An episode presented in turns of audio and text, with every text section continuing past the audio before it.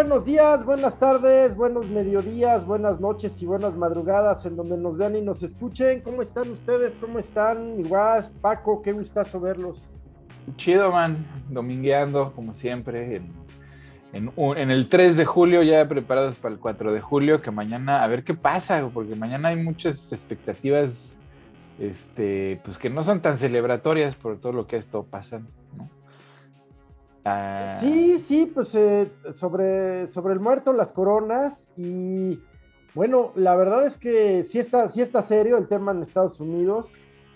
Eh, yo tuve oportunidad de seguir algunas de las audiencias del Congreso. Valían la pena, valían la pena mucho, valieron la pena. Ahí están, ahí están, desde YouTube, hasta que eh, el propio Congreso tiene, tiene su canal muy bueno, de muy buena calidad hasta cualquier, cualquier eh, cadena que se respete, ¿no? Eh, Paco? ¿Cómo estás? Perdón. Hay que saludar al Paco, Vamos a entrarle, claro, claro. ¿Cómo andas, Paco Todo bien, eh, pues, buen día a toda la gente que nos está viendo en este cafito de dormir, pues, pues con información también de lo pues, que está ocurriendo en México eh, particularmente, bueno, pues en el tema deportivo, pues vamos a hablar de, eh, la semana pasada hablábamos de la selección sub-20 y de esta eliminatoria que repartía boletos, no nada más para el Mundial de la categoría, sino para Juegos Olímpicos. Eh, pues, o desilusión, lo que vamos a hablar del fútbol mexicano a nivel juvenil, que viene abonando al pobre estilo futbolístico que tiene hoy por hoy la selección mayor, y que, bueno, ya entraremos en materia, pero los directivos tienen la puerta, tienen la solución o una de las tantas soluciones muy a la mano, pero pues prefieren la lana que lo pues Arriba el béisbol. Ahora sí, man. Híjole, a mí tanto que me gusta el, el béis. Por eso te digo, arriba el béisbol. Ya el pues, fútbol caducó. Pues, no, pues ahí está, porque, y, y, renovado, este, reloaded, porque a México le acaban de otorgar, ya lo hablamos la semana pasada, le acaban de dar las tres sedes del, pues, mm. no sé cómo llamarle, Paco, el de este, de este mundial compartido. Mundial trinacional, ajá, compartido, ¿verdad? Ya nos platicará Paco. Entonces, no, no, no, nada. Digo, que, que, que, por primera vez como mundial lo pusieron como mundial de la FIFA 2026 y no pone nombre de ningún país porque son tres países, ¿no? Este, cuando pues el tema Digo, a lo mejor porque pues, eh, era, era, mucho rollo escribir eh, Campeonato Mundial de Fútbol, Canadá, Estados Unidos, México o Estados Unidos, México, Canadá o México, Estados Unidos, Canadá, o sea, los tres países, pues bueno, les, les dio, que si lo ponen por proporción tendría que haber sido Mundial, Estados Unidos, México, Canadá, porque eh, en ese orden de sedes, ¿no? Estados Unidos tiene 11, México 3, Canadá solamente 2. Eh, pero eh, no, lo pusieron como Mundial 2026. Para mí una buena idea. Eh, si nos vamos al tema de la ubicación geográfica de los tres países, Canadá, Estados Unidos y México pertenecen a Norteamérica, ¿cierto? México también pertenece a Centroamérica y también pertenece al Caribe, pero ni Estados Unidos ni Canadá pertenecen a Centroamérica ni al Caribe, entonces para mí hubiera sido un buen detalle nombrarlo Campeonato Mundial de Fútbol eh, Norteamérica 2026. aunque, no sé si, aunque no sé si también no lo quisieron hacer porque pues hubieran dicho, es que se nota como si fuera Estados Unidos, ¿no? Porque con eso de que en Estados Unidos dicen que we are America, pues, este, pues por ahí le hubieran pues quitado peso a los otros dos, ¿no? Pues igual. Pero pues hablemos de eso, de los pesos de Estados Unidos, que ahorita está que se cae a pedazos, ¿eh? O sea, ya no aguanta el, el sistema se defiende, pero, pero caduca, caduca. Pues sí, eventualmente, eventualmente. Lo que pasa también es que siempre queremos ver la caída del, del, régimen que no compartimos. Algunos aquí en México es el caso. Y allá yo creo que también, no sé si sea, lo que sí es que es una crisis eh, muy, muy seria, muy profunda, una crisis política, institucional, pero que es reflejo, y esto es lo gravísimo, es reflejo de esa profundísima división de la sociedad estadounidense en muchos temas, pero que al final convergen en el beneficio de un mismo núcleo. pero sabes qué, man, es que mira, esas, o sea, entre más conozco a la gente aquí, a los locales, más me doy cuenta que las diferencias no son tan grandes. Lo que pasa es que hay dos, hay dos narrativas, ¿verdad? O sea, en este sistema les vendieron la idea de que había dos versiones de las cosas. ¿no? Nada más, ¿no? Y una versión odia a la otra, en conflicto constante. O sea, no hay un equilibrio.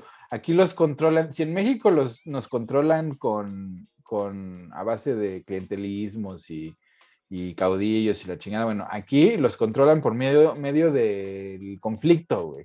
Ya sea el conflicto ah, eh, con otro país o el conflicto con una ideología o el conflicto con ellos mismos, ¿no? Pero el conflicto es... Hasta con extraterrestres. Hasta con extraterrestres, ajá, huevo. Entonces, cuando creas una narrativa que, o dos narrativas que son opuestas, pues llega un punto donde llegan al extremo, ¿no? O sea, no hay un tercero que llegue a, succionar esa energía que ya no está, que, ya no está de acuerdo con ninguna de las dos y que se ve como extremo, ¿no? O sea, no hay un centro. Sí, sí, sí, sí. Y, entonces, pues vemos que de repente un lado eh, toma fuerza, le da confianza y empuja con todo, güey. O sea, la corte del lado de, de, la derecha, güey, te empujó en una semana un chingo de casos o, de resoluciones que ni siquiera nadie les había pedido, nadie, o sea, así es. Las agarraron y dijeron, a ver, nosotros ahora mandamos aquí y ustedes se van a presente el tema del aborto, pero no es menos grave el tema de la regulación medioambiental. Ajá, el del medio ambiente, que, o sea, la resolución dice que el presidente no tiene el poder para andar diciendo y dictando cuáles van a ser las políticas ambientales, güey.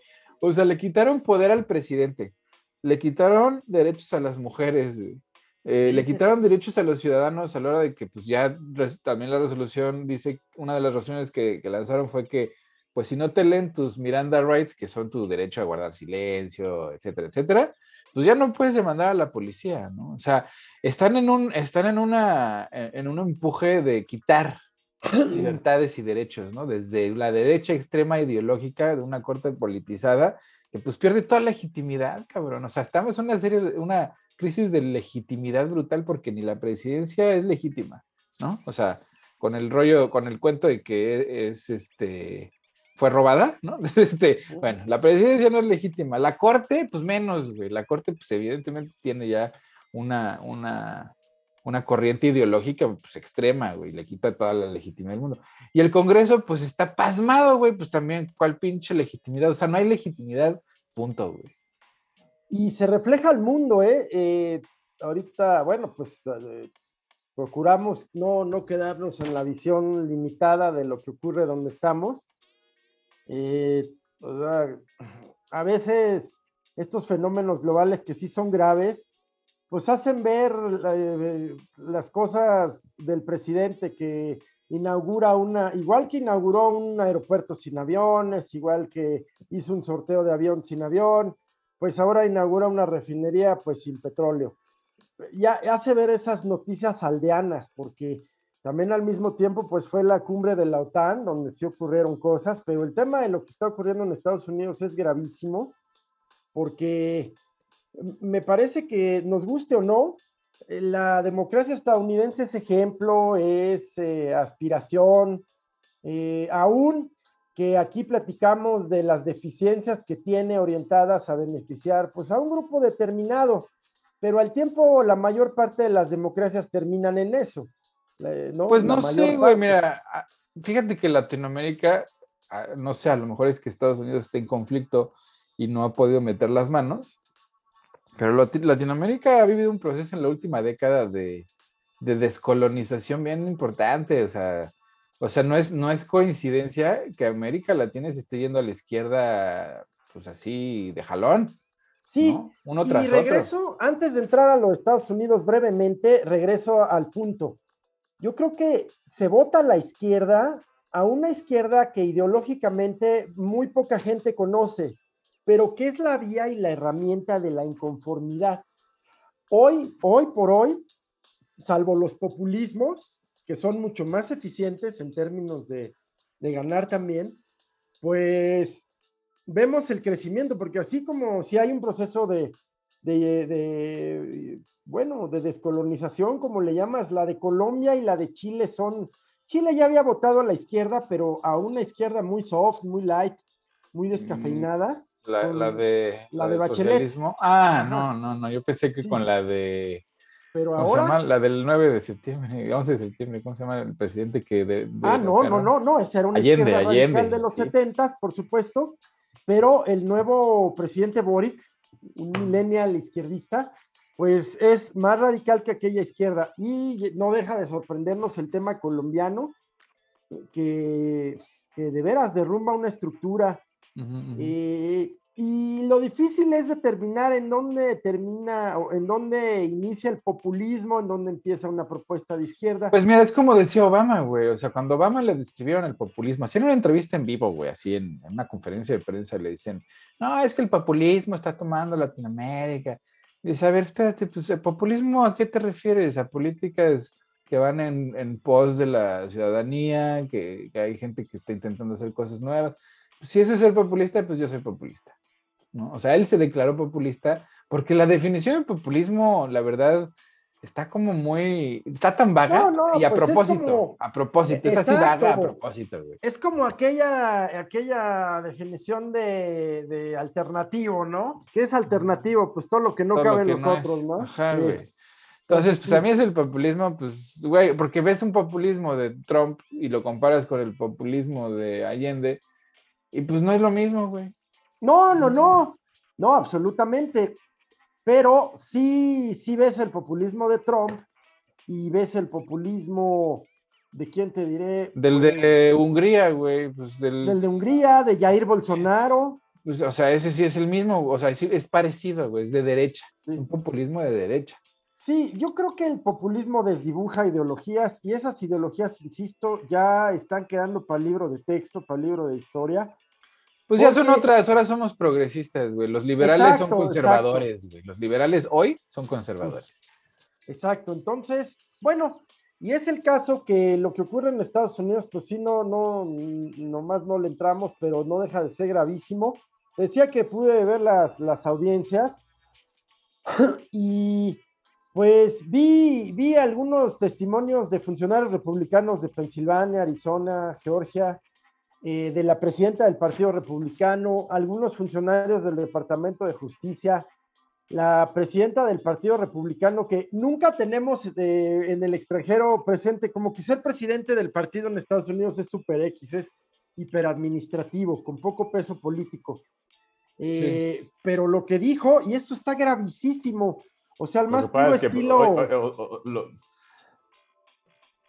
al más puro estilo de, Morena actualmente y del PRI de los 70 pues la señora McDaniel, Rona McDaniel, eh, presidenta del partido, dijo que Trump le pidió reunir eh, electores falsos y que él arreglaba que los dejaran entrar a las sesiones del Consejo Electoral. Y luego el ex procurador, ¿cómo se apellida? Rosen, que tomé unas notillas, y, que dijo que Trump le pidió personalmente que declarara la invalidez de las elecciones. Eh, eh, Jeffrey Rosen, el, procurador en funciones al final del trumpismo. Sí. Em, y hasta ahí todo era especulación, pero no sé si viste la, audiencia sorpresa de la semana pasada. Pues vi a otro que ese sí me preocupó mucho porque este pues es el típico eh, que si tiene que vender a su madre lo hace, que era el su procurador que quería ser su procurador Clark, de apellido Jeffrey Clark. Y ese dijo que sí, que si lo nombraban, eh, sí. Pues este, él, hacía lo que le pidieran, ¿no? Luego, bueno, pues en fin. Eh, la, y, y, la pregunta es, ya, ya con esto termino, nomás era dar un poco de contexto es si de veras, y, pero sé objetivo, por favor, no dejes que, salud, salud, no dejes que te gane ese afán justiciero que tienes. Eh, y de veras le pega a la marca Trump. Es que espérate, man, te faltó ver la última audiencia, ahorita me estoy dando cuenta. Porque, o sea, sí hay una estrategia en, la, en, la, en, el, en las audiencias, ¿no? O sea, están contando una historia. Esto, o sea, si va a tener este, repercusiones legales seguramente, pero principalmente su, el motivo de estas audiencias pues es exponerlo públicamente contando una historia, ¿no? O sea, entonces el principio de la historia fue todo el setup, ¿no? Así se organizaron, esta persona este, hizo todo el plan para hacer un complot. Pero ahora, ¿cómo vamos a, cómo vamos a probar que Trump tenía la intención? Porque una cosa es que pues haya sucedido, ¿no? Y otra cosa es que lo haya planeado él con la intención de generar violencia y de generar caos y de a lo mejor hasta matar a alguien, ¿no? Pues resulta que nadie se esperaba y nadie sospechaba de la, del asistente del, del, chief of staff de Trump, Mark Meadows. Una chavita de veintitantos años, 25, 26 años, casi de Hutchinson. Pues fue, güey, y soltó toda la sopa, cabrón. O sea, esta mujer era una mosca en la pared, güey, ¿no? Es la asistente del chief of staff, güey, ¿no? O sea, del jefe del estado, güey, ¿cómo se dice en No, de él, es el jefe de oficina o jefe de gabinete. ajá, del jefe de gabinete, güey. Esta señora pues, estaba en todas las conversaciones importantes sí, que sí, sí, sí, Bueno, pues algo pasó que decidió pues que iba a testificar y resulta ser que pues Trump cuando, cuando sí, o sea, ya tenían planeado varias cosas. A la hora que pues llegan los manifestantes y llegan armados, güey, porque llegaron armados con, rifles de asalto y pistolas y la chingada, pues en los detectores de metales para entrar al, a la arena donde, de, Washington, donde se iba a dar el discurso, este, pues no los dejan entrar y ellos le dicen a la seguridad, no, pues preferimos verlo desde afuera al darte mis, mis armas, güey, ¿no? Se lo vamos a ver en la plaza, ya no vamos a entrar al evento. Entonces el evento estaba medio vacío. Entonces Trump está encabronado porque pues no los dejaban entrar, les dijo, les dijo a su, equipo de seguridad, pues quiten los, los, los filtros, quiten los filtros, déjenlos entrar, no me vienen a lastimar a mí, esta gente no me va a ir a lastimar a mí, ¿no? O sea, como cuidado por el pueblo bueno. Ajá, no, no, no, no, ¿cuál pueblo bueno, güey? Este güey sabía ah. perfectamente que venían armados con la intención de hacer un desmadre, pero su lógica era, pues si, si tu servicio secreto me estás protegiendo a mí, a mí no van a hacer nada. ¿no? Total, da su discurso inflamatorio, tenemos que pelear hasta el final, ¿no? O sea, se le ocurre decir, hay que pelear como nunca, nunca han peleado, y los manda al Capitolio, cabrón. Les dice, vamos al Capitolio, ¿no? Sabiendo que estaban armados, cabrón. Entonces los manda al Capitolio, se arma un pinche desmadre, y de repente empiezan con el que ahorquen a Mike Pence, ¿no? La, la turba está con la intención de ahorcar al pinche Mike Pence. Y en eso, cabrón, pues tuitea a Trump que, que, se lo merece, ¿no? O sea, si, la, si la gente lo está viendo es porque se lo merece. Y además dentro, güey, pues esta chava va y le dice al, al, a Mark Meadows, dice, oye, esto se está poniendo muy pitch hardcore, este, ya andan diciendo que van a ahorcar al vicepresidente, tenemos que hacer algo. Y pues sí, ¿no? O sea, después lo convence, van, hablan con y, y sí, efectivamente el presidente dijo, pues es que a lo mejor Mike se lo merece. No, así, güey. Entonces hizo nada, güey. Así sentado en sus pinches lugares. Mike se lo merece, güey.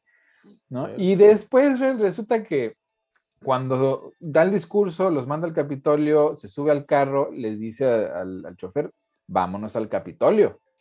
O sea, tenía la intención de liderar la pinche insurrección, cabrón. Y entonces el servicio secreto le dice, no, no, pues no podemos ir al Capitolio, nos vamos a ir a la Casa Blanca que nos vamos al pinche Capitolio que la chingada y que se le avienta, güey, así que le jaló, o sea, ya que andaba a agarrar el volante, le quitaron las manos del volante, pues le agarró y ya lo andaba ahorcando, güey, al, chofer de servicio secreto, güey, checa, güey. Y entonces, pues obvio lo niegan todo y ching, cabrón, que sacan video, güey, o sea, de, o sea, no, decían, es que hay una pantalla antibalas, eso no puede pasar, pues lo cacharon. O sea, bueno, el chiste es que el güey está embarrado de una manera legal, güey, porque pues eso ya, ya demuestra intencionalidad de generar violencia, sabiendo que pues había armas de fuego, la intención de matar gente, de su propio equipo, güey, o sea, el vicepresidente, güey. Sí, sí, sí, sí. sí. O sea, no mames. Entonces, lo, lo, que acabó esta audiencia fue que continuará, ¿no? Porque dicen, si ustedes, al final le dice a Cheney, dice, si ustedes creen que esto no comprueba la culpabilidad del presidente, lo que tenemos que enseñar la próxima semana lo hará. ¿No? Y si algo nos ha enseñado a estas audiencias, es que si, si, si el equipo de trabajo dice algo, lo cumple, cabrón. Ojalá.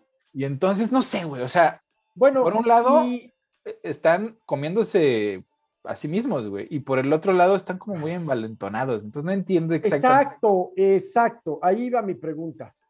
Ya dijimos repetidamente que, que pues, no le pega al núcleo duro del trumpismo, al contrario, lo martiriza, lo hace un mártir. Pero, eh, y luego, como de costumbre, eh, con todo respeto, mi querido Paco, yo sé que no le vas, pero eh, por, por entrar en tu área, pues son como el Cruz Azul de, la política mediática porque nunca saben aprovechar los grandes escándalos e impactos que, cometen los republicanos. Ahí se quedan, ahí. Es que me, este me, cae que pues son, son pinches cómplices, güey. Me cae, o sea, me cae. Así es. Porque a pesar de todo lo que ha pasado, todavía siguen negociando con ellos, güey. O sea, no han, no han sido como para decir, güey, ya, ya estuvo, te a la verga contigo, no quiero nada. ¿no? O sea, el otro lado sí, o sea, los republicanos ya dijeron, güey, nosotros ya este, nos damos, este juego ya no nos gusta, nosotros vamos a cambiar las reglas del juego y te chingas, ¿no? Y los demócratas están ahí chupando así de, ay, güey, pues es que hay que chambear juntos, güey, o sea, somos panas, hay que reconciliar, ¿no? O sea, que dices, güey, no has entendido que lo que pues, quieren es, te quieren muerto, güey. Que, que, yo creo que eso es parte de, de lo que he platicado en ocasiones anteriores, que ah, digo, así como aquí en México el que haya tanto partido político no creo que le hace bien a, la democracia, tampoco le hace bien eh, lo que, el tema de Estados Unidos de que solamente existen dos opciones, ¿no? Es, ahí donde yo creo que debería surgir, eh, a ver, si hay un ala de los republicanos, que seguramente la hay, que no está de acuerdo con cómo se mueven las cosas en el Partido Republicano, pues que hagan su, su propio partido. Y mira que los republicanos de, de, o sea, digo, si yo viviera en Estados Unidos, eh, digo, y fuera de algún modo eh, prisionero, como lo son los que viven allá y tienen derecho a votar, de, puta, es que es A o B y no tengo ni para o sea, para dónde hacerme entre A y B, seguramente yo me, yo me identificaría más con el tema de los demócratas que con el tema de la política de los republicanos, ¿no?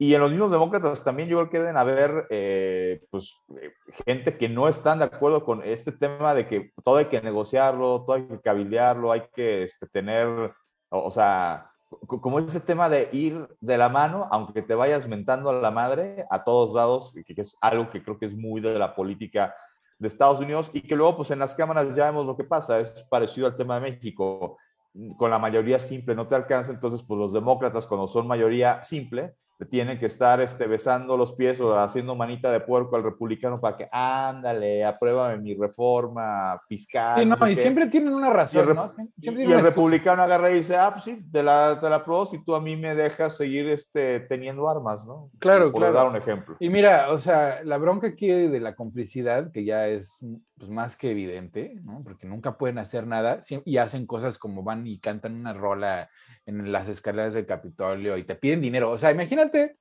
el cinismo de estas personas, güey, que el día después de que eliminaron el, el derecho al aborto, ¿no? El día después mandaron emails a todo el mundo, a toda su base de datos, pidiéndoles 15 dólares para continuar con la pelea. Y tú dices, oye, hijo de tu puta madre, cada vez que hay una tragedia vienes y me pides dinero y luego te lo doy y no haces nada, güey. Pues no. Ahora me traes los recibos primero, güey, y después te doy el dinero. Porque, o sea, ya es, es, es, una, es un cinismo brutal, ¿no? O sea, están lucrando con, con las lágrimas y la tragedia de, de, la gente. Y lo que les decía hace rato, ¿no? O sea, esta gente en Estados Unidos tiene un pinche hambre de esperanza, güey. Así tiene un hambre de que alguien llegue y lo salve. O sea, así como, se siente como, como México cuando Peña Nieto así estaba en su máximo, ¿no? Cuando Ayotzinapa, güey, así cuando, cuando Peña Nieto ya de plano se declaró cínico y dijo, ay, pues es que, güey, o sea, de plano ya ningún chile se mona. este, pues así, güey, así la gente está como muy desesperanzada, muy enconada, güey. Sí, muy enconada. Es un momento así perfecto para que llegue alguien así con un centro y decir, a ver, todo lo que les están vendiendo estos hijos de la fregada es mentira, porque en realidad aquí todos ustedes son eh, americanos pobres que están siendo oprimidos por el mismo poder que les, está diciendo que se peleen, porque mientras ustedes se peleen, ¿no? Unos contra otros, pues no se van a pelear con los que de veras necesitamos este, pelearnos, ¿no? Sí. Entonces, o sea, viven en ese cuento donde ven CNN, MSNBC, NBC, ABC, o ven Fox News, UN News, este, One News, etcétera, ¿no? Entonces, estas pinches televisoras lo que hacen es amplificar posiciones que pues ni siquiera son del, tan, están tan, tan engranadas en la sociedad, pues, ¿no? O sea, el aborto ya era un tema resuelto, resuelto, todo el mundo estaba de acuerdo, el 80% de la población decía no hay pedo, el 70% decía, este, o sea, no hay pedo, pero, ¿no? O sea, no estoy de acuerdo, o sea, cosas así, pero ya era una cosa, un derecho ganado. Y de repente, madres, cabrón.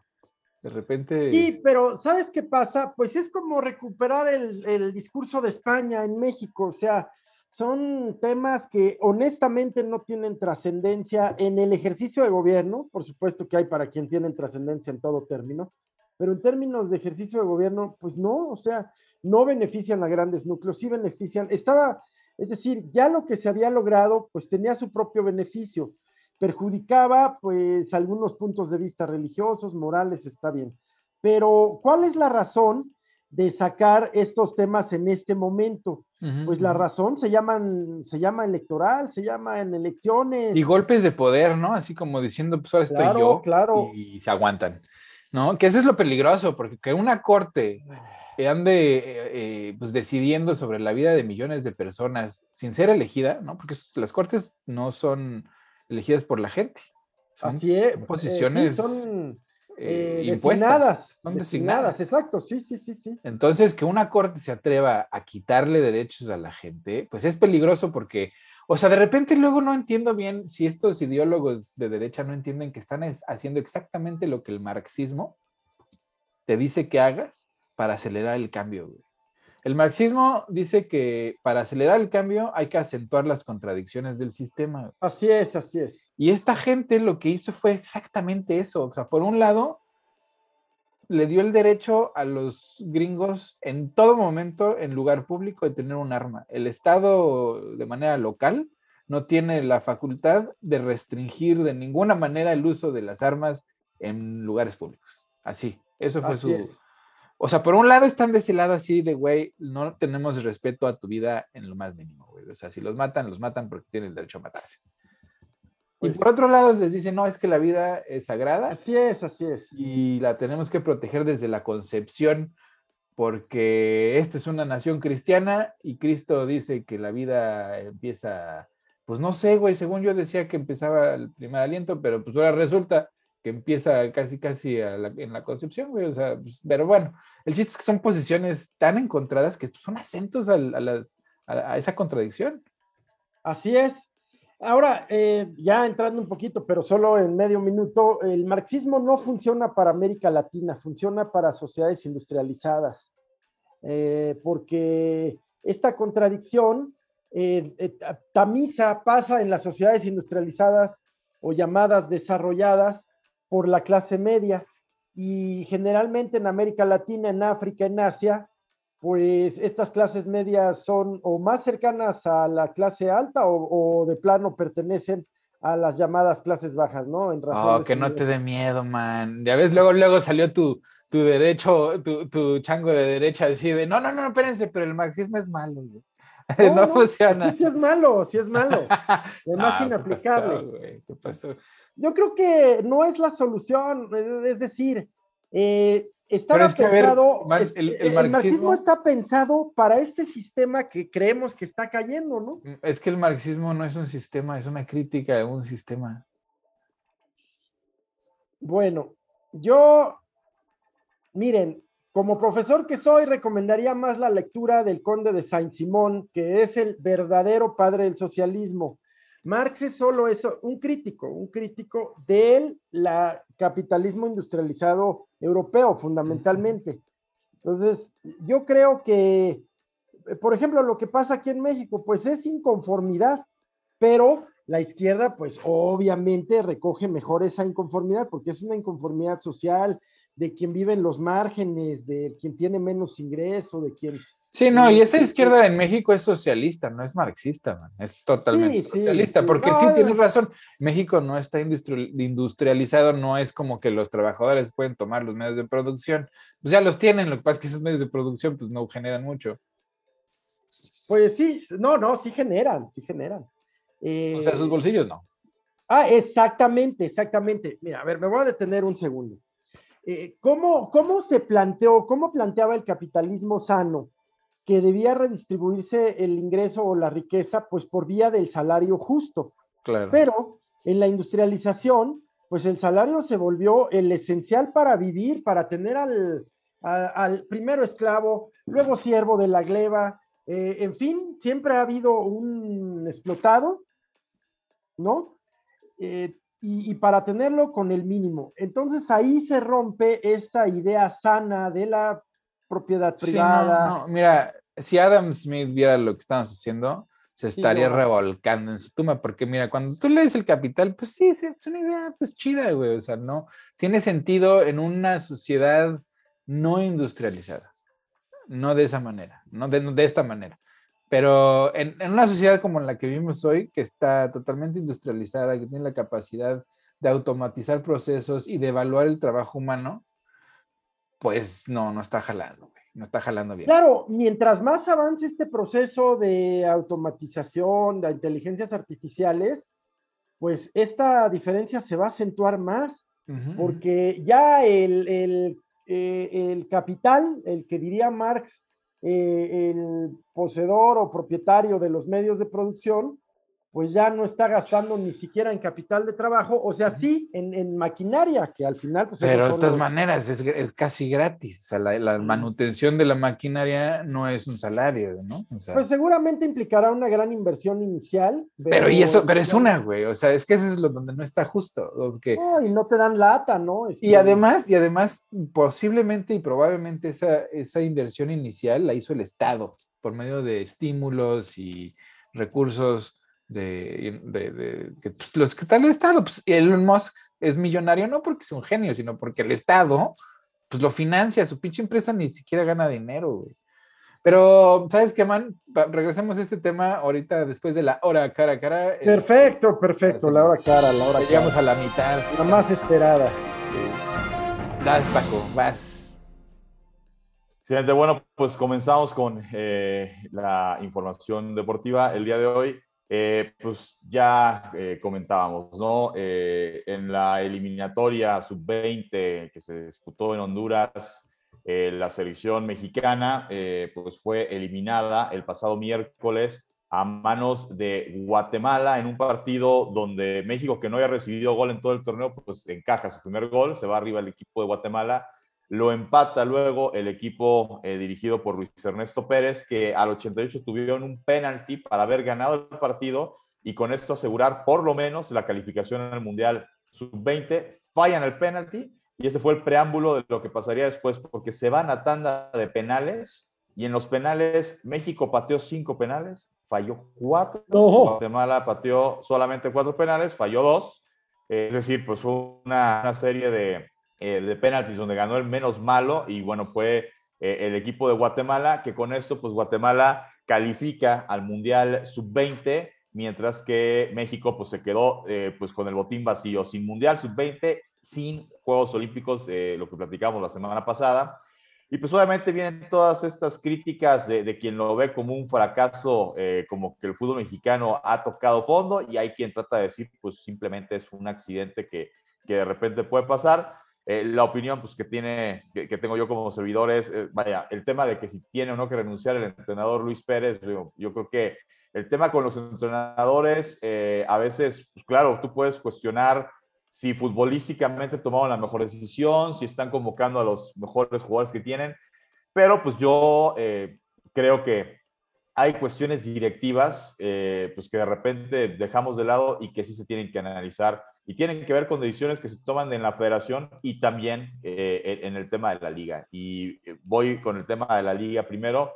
Eh, hombre, una liga donde los equipos en la cancha pueden tener ocho jugadores extranjeros de los 11 futbolistas que tú tienes para armar una alineación.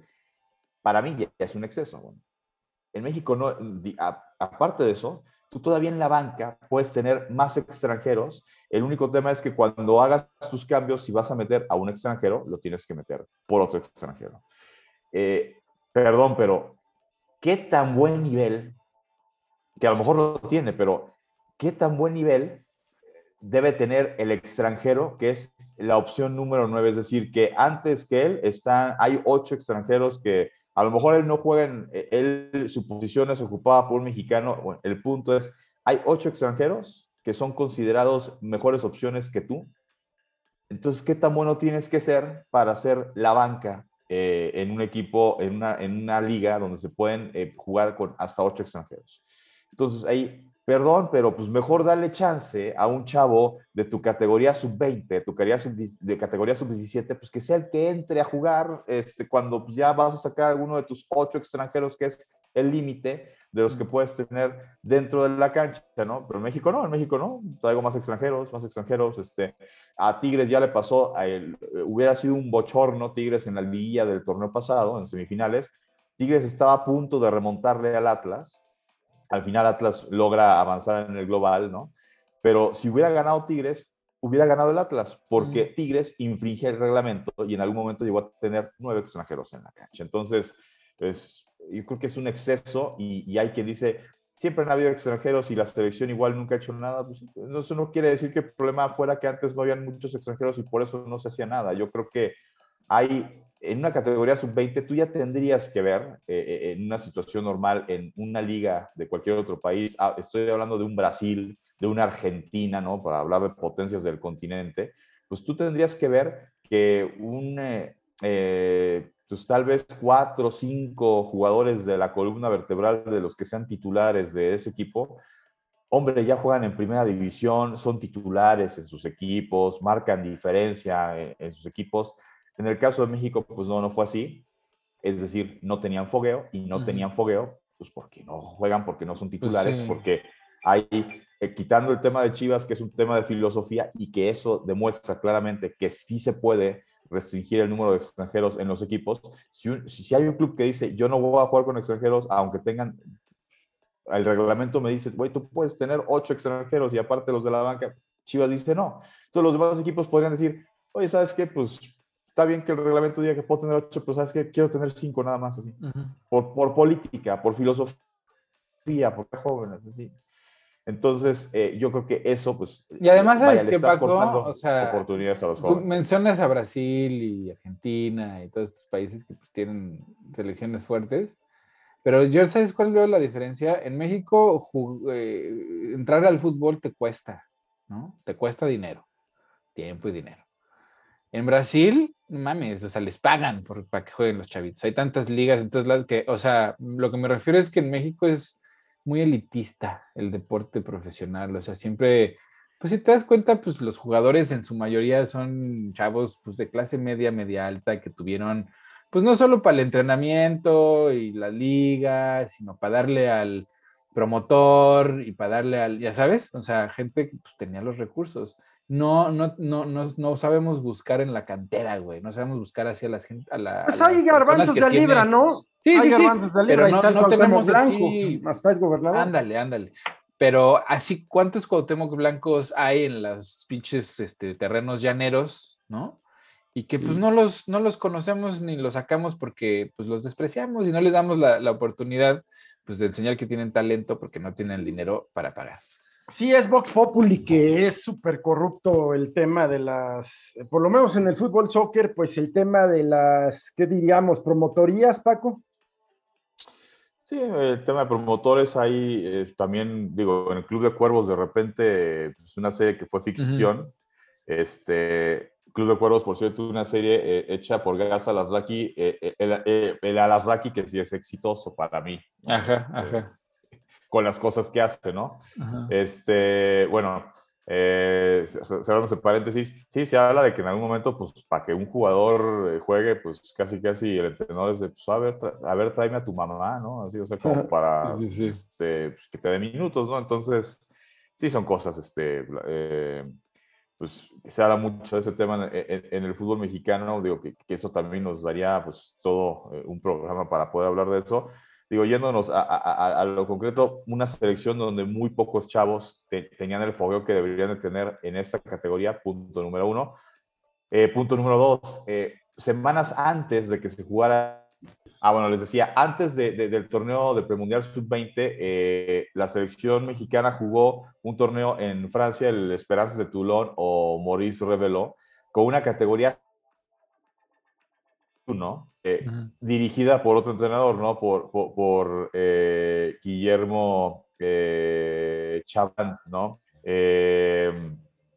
vaya, el tema es, si tu prioridad este año era la sub-20, porque la sub-20 jugaba no nada más el pase del mundial, sino que además esta vez el premundial entregaba boleto a mundial y a Juegos Olímpicos, pues ¿por qué no mandaste a esta selección sub-20 de Luis Pérez a dirigir eh, perdón, a jugar el torneo en Francia para prepararse, porque ahí eh,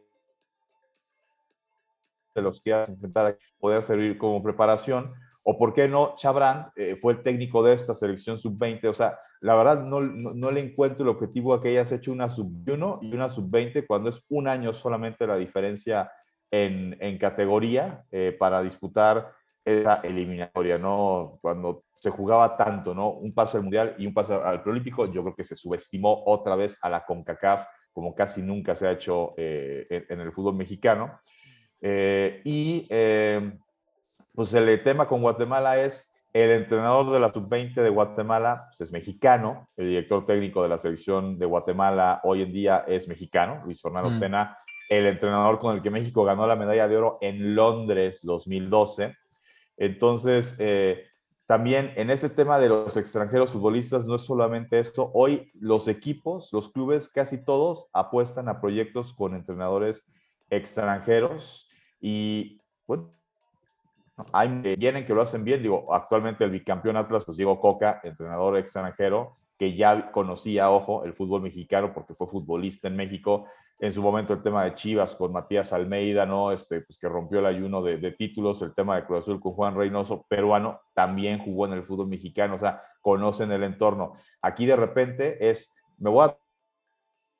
Eh, el, es el mejor entrenador en Uruguay, en Paraguay, en Chile, y no conoce el entorno, y le das un contrato y lo blindas y le das toda la oportunidad y toda la paciencia que no le das al técnico mexicano. Y ante eso, pues los mexicanos están buscando abrir camino a otro lado, que qué bueno también, porque creo que los entrenadores mexicanos que sí están consolidados, pues se acomodan, ¿no? Se, se meten a su zona de confort y de aquí no salen. Y dirijo al América y luego dirijo a Tigres y luego dirijo al Monterrey y luego dirijo a Chivas. Así son. Yo creo que el entrenador mexicano, y, da gusto por estos este, pues, compatriotas que están abriéndose camino en Guatemala, en las selecciones y también en eh, clubes de la Liga Guatemalteca, pues que se salgan de su zona de confort, que busquen hacer escuela, que busquen llevar su filosofía futbolística a otros lados. Eh, y, ahorita, pues, por poner ejemplo de Guatemala, ojalá que así como Javier Aguirre, que ha sido un trotamundos y que ha dirigido casi media liga española, pues ojalá que otros técnicos como el Piojo Herrera, como en su momento un Chepo de la Torre que pintaba para cosas importantes, pues ojalá que se vayan a picar piedra en Europa. Pues sí, a lo mejor vas a dirigir equipos de medio pelo y no vas a tener el presupuesto para armar el equipo que armabas aquí en México, pero hombre, pues si, si logras hacer algo importante, pues al todo, pues puedes dirigir en la liga que tú quieras. Eh, eh, en selección nacional, pues vas a ser de las primeras opciones. Yo creo que es algo que también se necesita para que el fútbol mexicano crezca y ante la puerta que se le está cerrando a casi todos los técnicos mexicanos, porque luego, luego es, ah, tres, cuatro partidos te fue mal, vete, este, pues está yendo a Centroamérica y les está yendo bien. Pues sí, pues así les, o sea, por alguna razón no hemos aprendido y no, no entendemos en México que el malinchismo, güey, no está mal porque sea discriminatorio contra los mexicanos, sino porque los mexicanos de verdad, o sea, de verdad tienen la capacidad de trabajo, ¿no? En otras cosas somos muy pendejos y muy pinches arratados. Pero para trabajar, no mames, güey. O sea, los mexicanos el muy cabrón, güey. Sí, no, pues te las arreglas, te las arreglas. Entonces, cuando te ponen en un ambiente o en un en una situación donde te dan todas las herramientas y te dan la confianza de pues, hacer las cosas sin que te estén chingando y te estén vigilando ahí desde atrás de la, ¿no? De esos jefes que están aquí atrás de, de tu espalda y tú así, pues ya dejaste para allá, güey, ¿no? Así es mucho en México, que están atrás de ti. Pero pues cuando te dan todas las herramientas, pues por lo general, pues salimos avante, porque pues, si en México nos cuesta un chingo de trabajo, pues afuera no.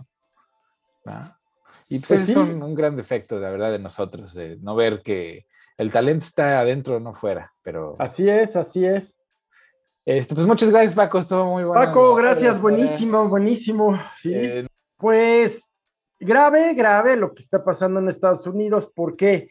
Porque desde uno de los poderes que los llamados padres fundadores estadounidenses pensaron como un contrapeso, como un equilibrio a los otros dos poderes, pues está siendo utilizado por una facción política, por el trumpismo, por el republicanismo más conservador, para destruir instituciones estadounidenses protectoras de la democracia, pero más grave de las libertades. ¿Qué es lo grave? Pues nos guste o no que se trata de Estados Unidos, que Estados Unidos hasta hoy, pues es en general el paradigma de la democracia, de las libertades, eh, y, que lo que si en Estados Unidos se ven amenazadas las libertades, que en los hechos lo están desde siempre, no sé quién puede hablar de libertades civiles en los Estados Unidos con ese umbral de racismo, con ese umbral de desigualdad. Claro, traducida, pues. Es que a mí se me hace que es eso, güey. El, sueño americano es eso, un sueño, un espejismo. Claro, claro que lo es. Es un sueño hollywoodense, es un sueño eh, eh, justo ideal. O sea, es, es una zanahoria, ¿no? Te dan palo o te dan zanahoria. Claro, o sea, los que dicen que, ay, entonces, ¿por qué se viene la gente a vivir acá si entonces, si no está tan chido?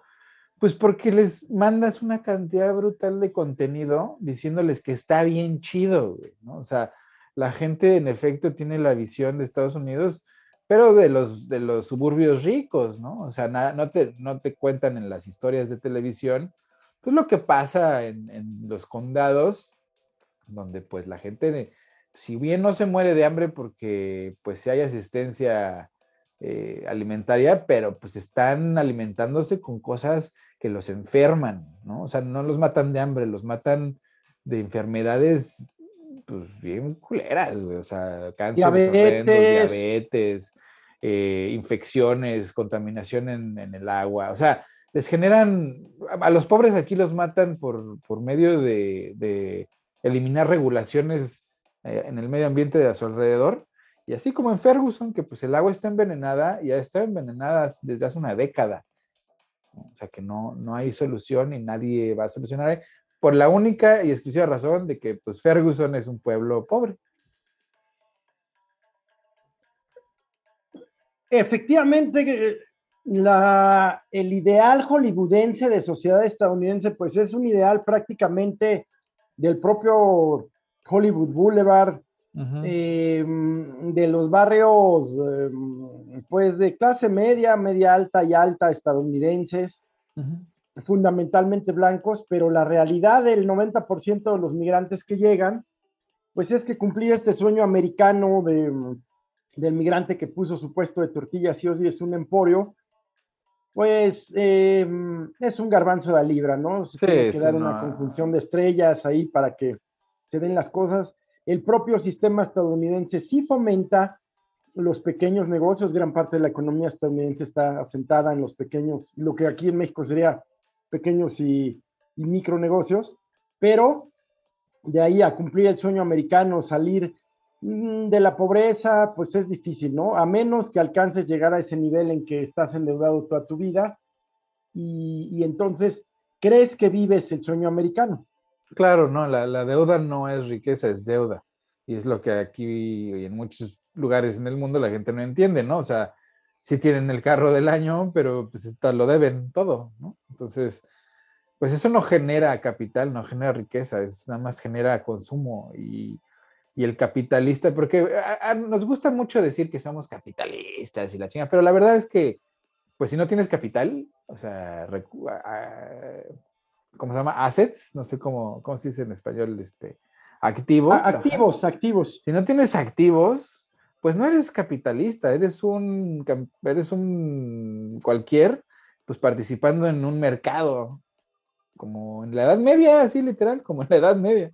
Nada cambia, solo los nombres. Ajá. Y le ponen disfraces al, eh, al siervo, al siervo medieval, pues hoy se le llama asalariado. Asalariado, exacto, exacto. Pero pues así está la, la, la, cosa, hay que, hay que rebelarse en contra de este sistema opresor. pues, pues, cuando haya un, un, eh, un modelo alternativo viable, que no se quede en el discurso y las ideas. Sí, no hay que escuchar a la gente, la verdad. Eso es lo que yo, lo que yo últimamente he estado viendo. La gente sí, sí tiene, pues sí tiene idea, porque por lo general nuestros gobiernos y los gobernantes creen que, que no sabemos lo que necesitamos, pero puta, güey. O sea, más bien, yo creo que es al revés. Ellos no saben lo que necesitamos, no están entendiendo, que no entienden, como lo seguimos diciendo desde hace ya muchos años, no entienden que no entienden y que los vamos a bajar, los vamos a bajar, por las buenas o por las malas, los buenos o los malos, pero los vamos a bajar. El presidente López Obrador, pues es el mejor ejemplo, él traduce, entiende, tiene una empatía absoluta con, con la gente de a pie, con esa mayoría no escuchada, la voz de los sin voz. Em, su ineptitud en el gobierno, pues eh, causa estragos, pero él sigue atendiendo a ese, a ese sector, a ese... Sí, no, en seguridad ni, ni, hablamos, ¿verdad? Pero, pero de que tiene a la gente muy bien, pues convencida, pues las tiene, los tiene muy bien convencidos. Sí, sí. Y eso, pues porque los escucha, ¿no? O sea, es, es, es principalmente por eso es que la gente... Lleva tiempo escuchándolos. Exacto.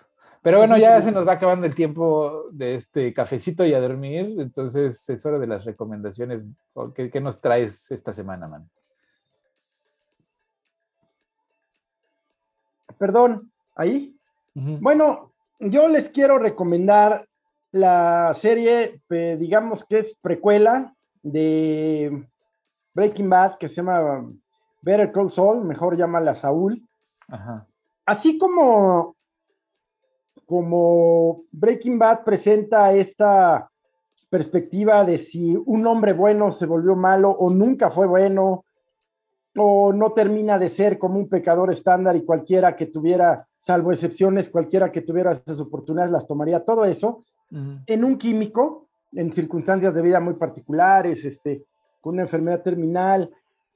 Eh, acá es el tránsito de un abogado que proviene de una familia de abogados acomodada, de un despacho eh, reconocido, que, se va orillando a terminar como abogado de cártel, ¿no? Y también es un cuate bonachón, buena onda, jamás jala un gatillo, jamás ordena una muerte, pero tampoco jamás dice que no.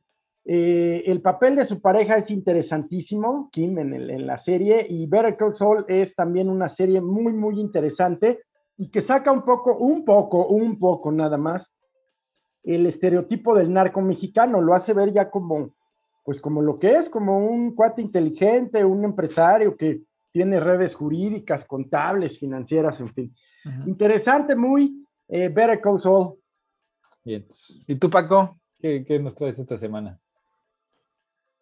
De recomendación de esta semana, eh, eh, por la aplicación también la de Star Plus, eh, una película que se llama Palm Springs, protagonizada por Andy Sandberg, este actor cómico que pues, fue sobre todo famoso por la serie, la de Brooklyn 99, y que por ahí hizo alguna película con Adam Sandler, la de That's My Boy, eh, eh, la película que la trama era que, un este, chavito pues, en secundaria este, embaraza a su maestra y tiene un hijo, pues, el hijo de Adam Sandler, o sea, el chavito de, secundaria era Adam Sandler de grande y eh, el hijo haciendo Andy Sandberg.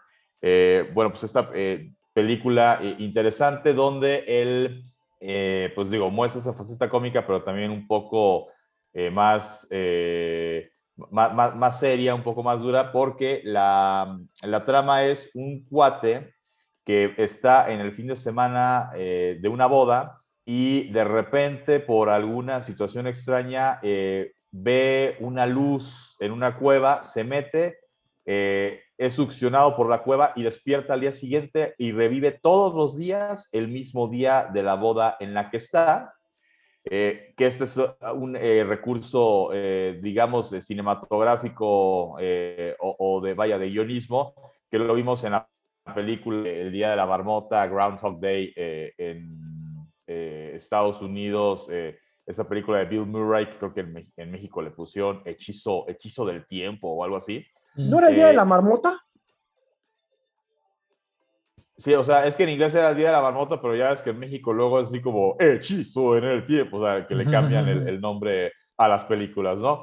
Eh, y eh, también en esta película de, eh, de, terror, estas películas de terror de, de la productora Blumhouse, de Feliz Día de tu Muerte o Happy, Day, Happy Death Day, que el trama era una chava que despierta todos los días el día de su cumpleaños y todos los días la matan y despierta al día siguiente y sigue siendo el mismo día de su cumpleaños, ¿no? Entonces e, es, una, e, es similar en ese sentido, el mismo recurso. Aquí eh, lo diferente es que él en algún momento, pues e, en ese fin de semana de esa boda, pues conoce a una, eh, a una de las damas eh, y pues él se va enamorando de ella eh, y todos los días, pues es lo mismo, ¿no? Este, simplemente, pues como que cambia el recurso de cómo, de cómo conquistarla, hasta que un día ella lo sigue al momento en el que él se va a meter a la cueva y se mete ella también a la cueva, entonces comparten el tema de que son los, únicos dos que todos los días despiertan en el mismo día eh, sin poder avanzar, obviamente pues con esta búsqueda de ver,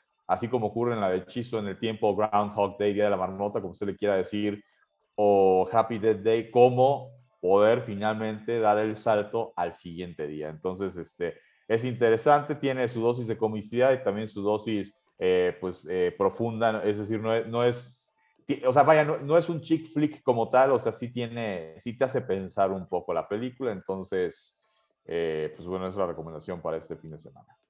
Mm, muy bien.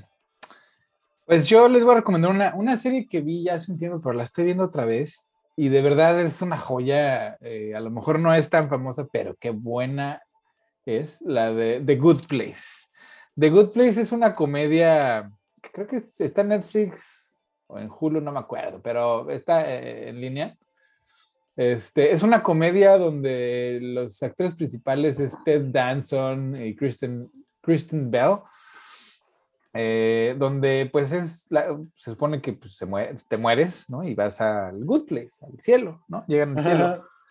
Pero pues es, un, es una historia bien interesante, ya tiene varias, varias temporadas, se acabó, de hecho ya acabó, tiene como cuatro o cinco temporadas, pero el good place resulta ser que no es, no es, no es el cielo, es el infierno, llegan al infierno y en el infierno los empiezan a engañar haciéndolos pensar que, todo es perfecto, pero en realidad los ponen, los emparejan, ¿no? O sea, los ponen en casas en un pueblito muy bonito, muy cuco, y los ponen en, a vivir con gente que le, con sus ideales, ¿no? Según les, la premisa es, tú vas a vivir con tu pareja ideal, ¿no? Ese va a ser, se supone que se van a enamorar y se van a querer un chingo, pero en realidad lo que hace el infierno, The Good Place, es que te pone con tu opuesto ideal, ¿no? Entonces, es toda una comedia así medio, medio dark. Suena bien interesante y demasiado realista. Ajá, ajá, exactamente. Es una comedia así medio dark, pero con una, una estética como muy, muy ñoña, ya sabes. Sí, sí, sí, sí. Entonces está, está muy interesante, está muy interesante. Tiene como cinco temporadas. Eh, muy, muy chistosa, la verdad. Échensela. The Good Place. Buena, bien, buenas recomendaciones, sí, sí, sí. Esta de, Paco, eh, Paco siempre recomienda cosas que yo veo y dudo si ver, luego ya las recomienda Paco y resultan muy buenas. sí. sí, sí, sí. Pues bueno, pues ya se nos acabó este cafecito, como siempre, échenle ganas, eh, échense su cafecito y nos vemos la próxima semana, man. Paco. Que estén muy bien, cuídense mucho, abrazo. Arrivederci. Abrazo.